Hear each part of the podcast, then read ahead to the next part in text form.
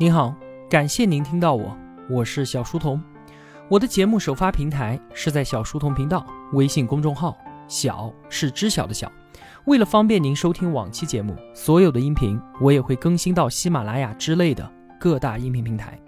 那如果想与我们互动交流的话，请在微信公众号内回复两个英文字母 QQ，我会把交流群推送给您。小书童将常年相伴在您左右。本期节目是由李怡君执笔的，我们正在解读《大败局》，作者吴晓波。今天这期节目的主人公，直到今天，他仍然还活跃在商业的舞台上。他左手刚刚一百五十亿接下了乐视，右手又以六百三十二亿接下了万达几乎所有的地产。被记录在大败局之中的只有两个人重新站了起来，一个人叫做史玉柱。另外一个就是今天我们要说的这一位孙宏斌。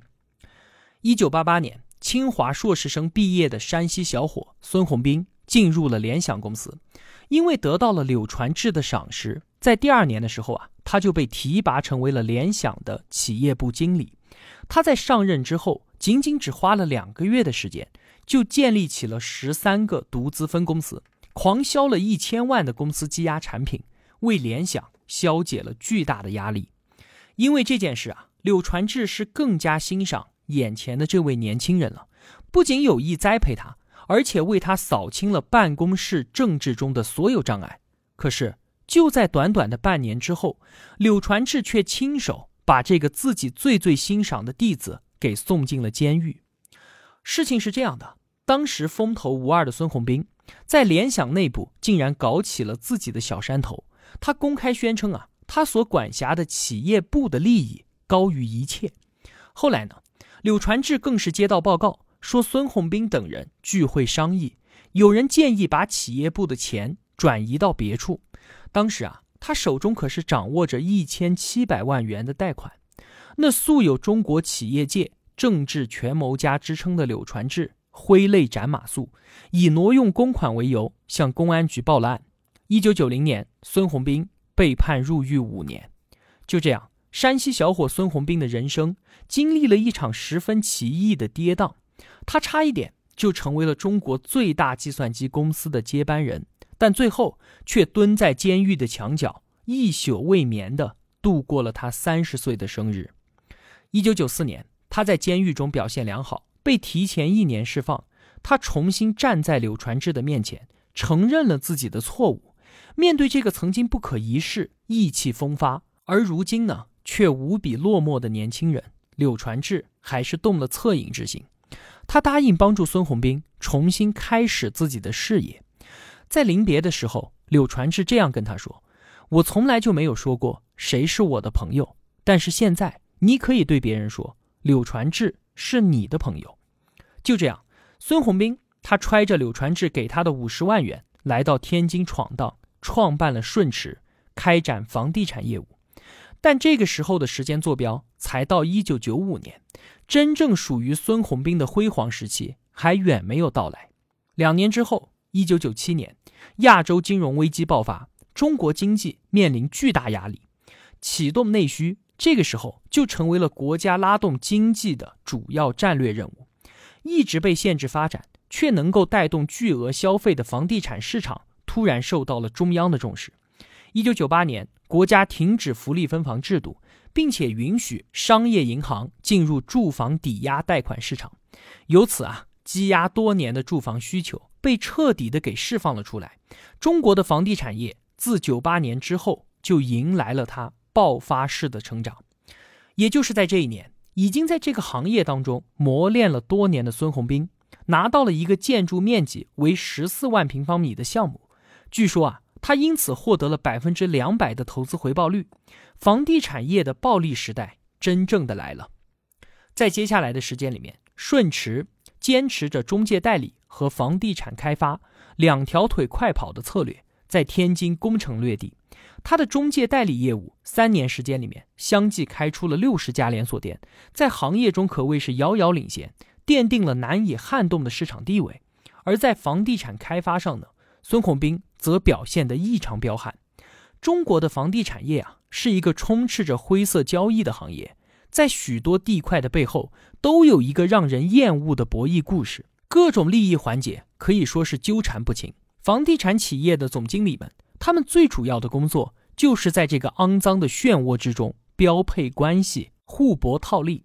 而孙宏斌呢，他似乎没有掉进这个游戏里面。他的土地啊，大多数都是光明正大的，通过合作开发或者是公开招标获得的。在竞标会上面，孙宏斌他以拿地出手凶狠、不肯退让而著称，不断的拿下高价的地块，再加上整版的报纸广告轰炸，这样的设计理念又比其他的房地产公司高出一筹，所以啊。即便是顺驰的房产价格比附近地段的楼盘都要高，还是受到了市民们的欢迎。二零零二年，顺驰开发的项目建筑面积已经达到了数百万平方米，占到了全天津房地产开发总量的五分之一。这个时候，孙宏斌已经登上了事业的一个巅峰。这个雄心勃勃的男人，他把目光瞄准了更大的天地——全中国。作为天津房地产的大佬。他加入了由王石发起的中诚房网，全国各地的主流开发商都在这个组织里面。他在加入中诚房网之后，就展现出了他蔑视权威、桀骜不驯的一面。在一次论坛上面啊，他甚至当着王石的面直言道：“顺驰的中长期战略就是要做全国第一，也就是要超过在座的诸位，当然了，也包括您，王总。”这个时候啊，全场是鸦雀无声，所有人的目光都在看着王石。从十九年前出道以来，这大概是王石他遇到的最离奇的事情了吧？从来就没有人敢用这种充满火药味的姿态向他发起挑衅。王石不加思索地反驳道：“啊，你不可能这么快超过万科的，你需要注意控制自己的风险。”当时的万科和王石可谓是如日中天。无论是企业规模、知名度，还是号召力，顺驰和万科都不可同日而语。然而啊，孙宏斌对这个比自己年长十二岁的前辈却丝毫没有谦让的意思。在年底的一次记者访谈当中，孙宏斌被问及说：“顺驰凭什么挑战万科？”他更是直截了当、狂妄地说：“啊，万科不是我们的对手。”这样一位年轻人，他以近乎无礼的方式挑衅王石。看上去很不可思议，不过呢，他这么做除了桀骜本性之外，并非完全都是冲动的行为。事实上啊，正如柳传志所评价的，这个时候的他已经一眼把中国房地产业给看到底了。二零零二年之后，中国房地产市场一派火爆，北京、上海等中心城市的房价年均增长都是在百分之三十以上。民众购买力很强的杭州还出现了大妈炒房团，很多的二线城市房价也开始井喷。孙宏斌判断啊，随着宏观经济的向好，中国房地产市场跟着也会有一个长期的上涨阶段。这个时候呢，全国绝大多数的房地产公司都是苟安于一个城市之内，只有像是万科这样少数的企业开始了异地开发。房地产业它实在是一个利润很高的行业，而且房价又在持续的上涨通道当中。孙宏斌认为啊，这是他铺开全国市场的最好的机会。那他首先要做的事情，就是要把顺驰的品牌在全国打响，而公开的挑衅王石这一行业第一领袖，成为了一个最直接并且不需要成本的做法。孙宏斌。并没有能够当场激怒早年性情暴烈、后来温文尔雅的王石，却让全行业的人和媒体记者都跌破了眼镜。在一个与会者超过十万、几乎所有重量级的房地产企业家都会出现的全国规模最大的房地产展会上，孙宏斌又一次语出惊人的评价道：“北京的好房子到现在还没有出现呢。”就这么一句话。把京城里面上千个同行全部都给得罪了。这个时候啊，孙宏斌已经被他自己炒作成为了一个新闻人物，而大家呢，还是把他当成一个喜欢说些疯话的戏剧性的人。但后来，他在全国以一次又一次的天价，通过公开竞标的方式拿下了一块又一块的土地，得到了“天价制造者”的雅号。在之后短短的一年时间里面，顺驰从一家地方性公司变成了全国性公司，企业员工也从几百人陡增到近万人。孙宏斌所取得的这些成绩确实让人服气。这匹房地产黑马似乎真的要兑现他对王石的挑衅了。因为一个重要的事实就是啊，二零零三年顺驰的销售额四十五亿，而当年万科的销售额是六十三亿。这在外界看来啊，年轻的顺驰或许真的能在未来的一两年之内超过行业的老大万科。孙宏斌他可不是出生草莽的企业家，他毕业于清华大学，拥有硕士学历，并且在美国哈佛大学商学院。读了半年的总裁研修班，跟英特尔的传奇 CEO 安迪·格鲁夫等等的全球知名企业家都有过同场研习的经历。他的全国战略啊，并不是一次缺乏规划、毛手毛脚的冒险。在舆论高调的掩护之下，孙宏斌在相当多的方面都进行了缜密的思考和筹划。其中最最重要的战略基点，是对于现金流的严格控制。有人计算过，顺驰他在一年时间里面用来拿地的钱就花了八十亿，以顺驰现有的资本实力，根本就不可能支付那么多的钱。因此啊，对于强力前行的孙宏斌来说，他唯一可行的战略就是要把有限的资金使用效率提高到极限。那他是怎么做到的呢？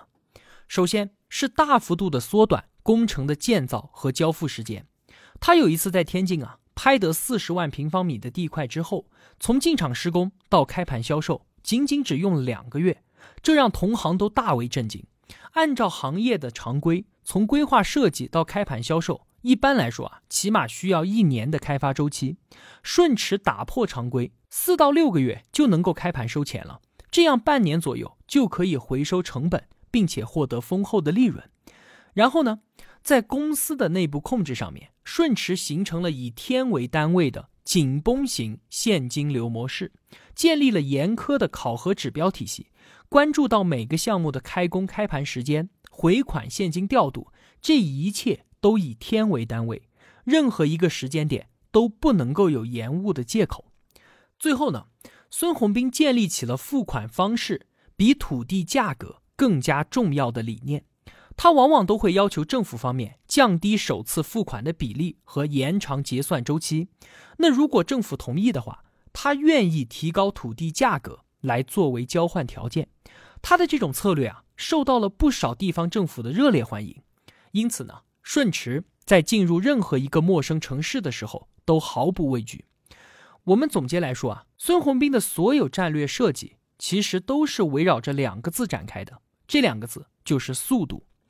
通过挑衅行业领袖的做法，快速提高自己的知名度；通过高价竞拍的方式，绕开了行业灰色地带，快速拿地，缩短行业常规运营周期，做到不可思议的四到六个月。高调运作，以最快的速度完成销售，回笼资金，建立以天为单位的资金考核体系，把有限资金的利用率提高到极限。我们可以通过北京的一个项目来一览孙宏斌对于速度把控的极限。这个项目啊，它的土地款项为九个亿，开盘前呢需要支付百分之三十，年底呢再付百分之三十，剩下的要在第二年付清。运作这个项目啊，需要二十个亿。顺驰他是怎么做的呢？他手里面拿着三亿元的时候，就将项目启动了。前六个月的规划和开建期内的所有支出。都由承建商来垫付。前面我们不是说了吗？它通常能够顺利的实现六个月开盘。那等到开盘的当天，这个项目就有了一亿的销售回款。在此之后啊，工程的支出也都通过后来的销售回款进行支付。到了年底的时候，这个项目顺驰总共回笼了六个多亿。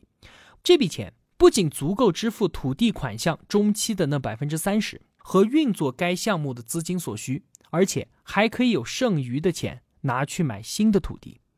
根据公开的信息披露啊，顺驰在二零零四年的现金流总量中有百分之七十八都是通过销售得来的钱，只有百分之十和百分之二十是来自银行和合作伙伴的。众所周知啊，每家房地产公司的运作策略都会使用这样的金融杠杆。这个行业的暴利潜规则也就是隐藏于此的。那孙宏斌他的过人之处就在于，他用紧绷而极端的速度，将金融杠杆策略发挥到了极致。是速度成就了顺驰，但是也同样的是速度一手将顺驰埋葬。到了二零零四年，从宏观层面上来看啊，由于全国尤其是东部沿海城市房地产市场的不断升温，房价不断上涨，造成了大量普通居民买不起房，这直接就影响了居民家庭住房条件的改善，同时也影响到了金融安全和社会的稳定。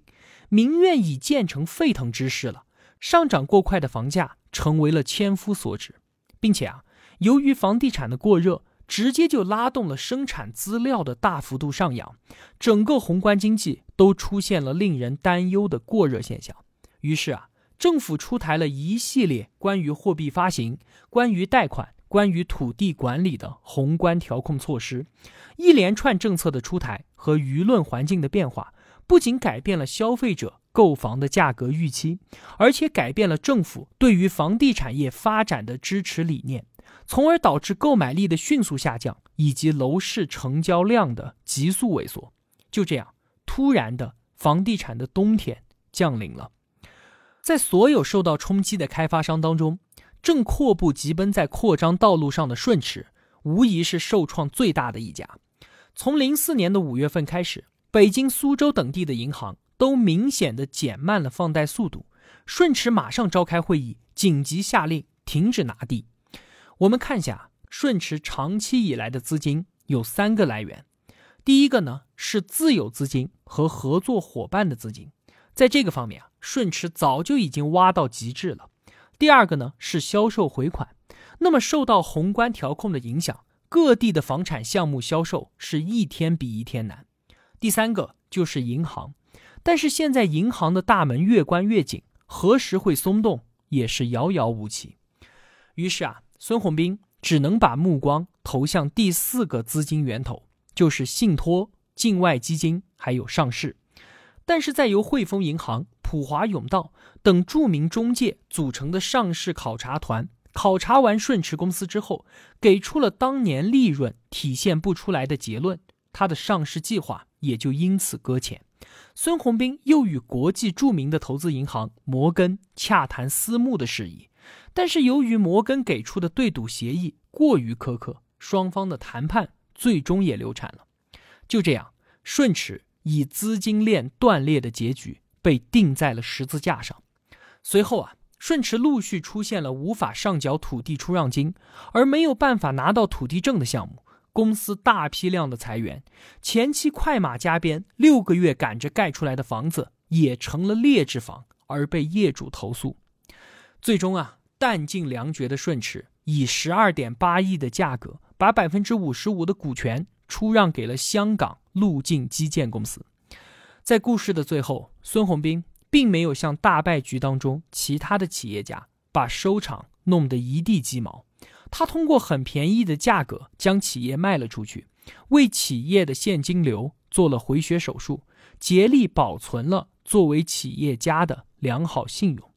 所以啊，吴晓波在书中预言道：“孙宏斌他只是被击倒了，但并没有出局，他也许还会拥有一个更加让人惊奇的明天。”那么说到这里呢，我们今天的故事也就说完了。最后啊。我们再来剖析一下顺驰的败因。企业的经营战略，它是一个辩证取舍的过程。有的时候，企业家不得不在快速成长和健康成长之中做出二选一的抉择，这实在是一个很痛苦的过程。有人说啊，杰克韦尔奇他在通用电气总裁任内最大的成就就是收购了上百家有价值的企业。可是威尔奇他自己却说。不对的，我对于公司最大的贡献是拒绝了至少一千个看上去很值得投资的机会。杰克韦尔奇在自传中写道：“啊，作为一名 CEO，首要的社会职责是要确保公司的财政成功。如果说啊，成长需要梦想和勇气，那么拒绝超出能力的成长似乎需要更大的理智和决断。以创造奇迹的心态来经营企业，迟早会成为奇迹的吞噬之物。在王石、潘石屹、冯仑等等国内房地产大佬的眼中，顺驰就是一匹被速度击垮的黑马。